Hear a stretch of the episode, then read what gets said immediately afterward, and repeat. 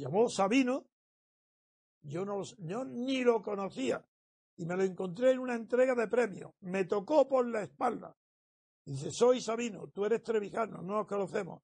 Quiero felicitarte por el valor que has tenido, que has sido el único español que ha dicho la verdad sobre el 23 de febrero.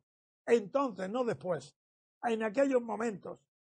Y, Sabino me invitó a comer en su casa, en su hotel donde estaba viviendo, y me contó todos los detalles. Me preguntó que cómo yo había sabido que el jefe del 23 de febrero del golpe de Estado era Juan Carlos.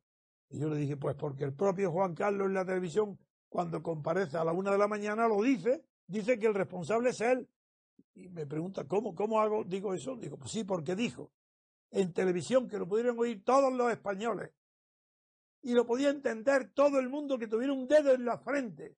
Dijo a Milán del Bosch, que estaba con los tanques en Valencia, en las calles, Juan Carlos, cuando comparece en la televisión, dice, después de mi última conversación, le dice a Milán del Bosch, después de nuestra última conversación telefónica, ya no puedo dar marcha atrás, así que retírate.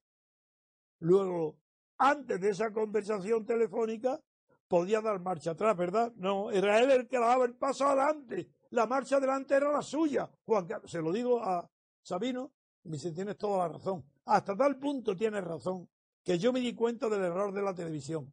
Aquel mismo día, a la una de la mañana, mandé a un capitán de los que estaban destinados allí en la zarzuela para que fuera a la agencia F y retirara los cables de ese mensaje que había transmitido don Juan Carlos, el rey, a Miranda del. Así, si estoy seguro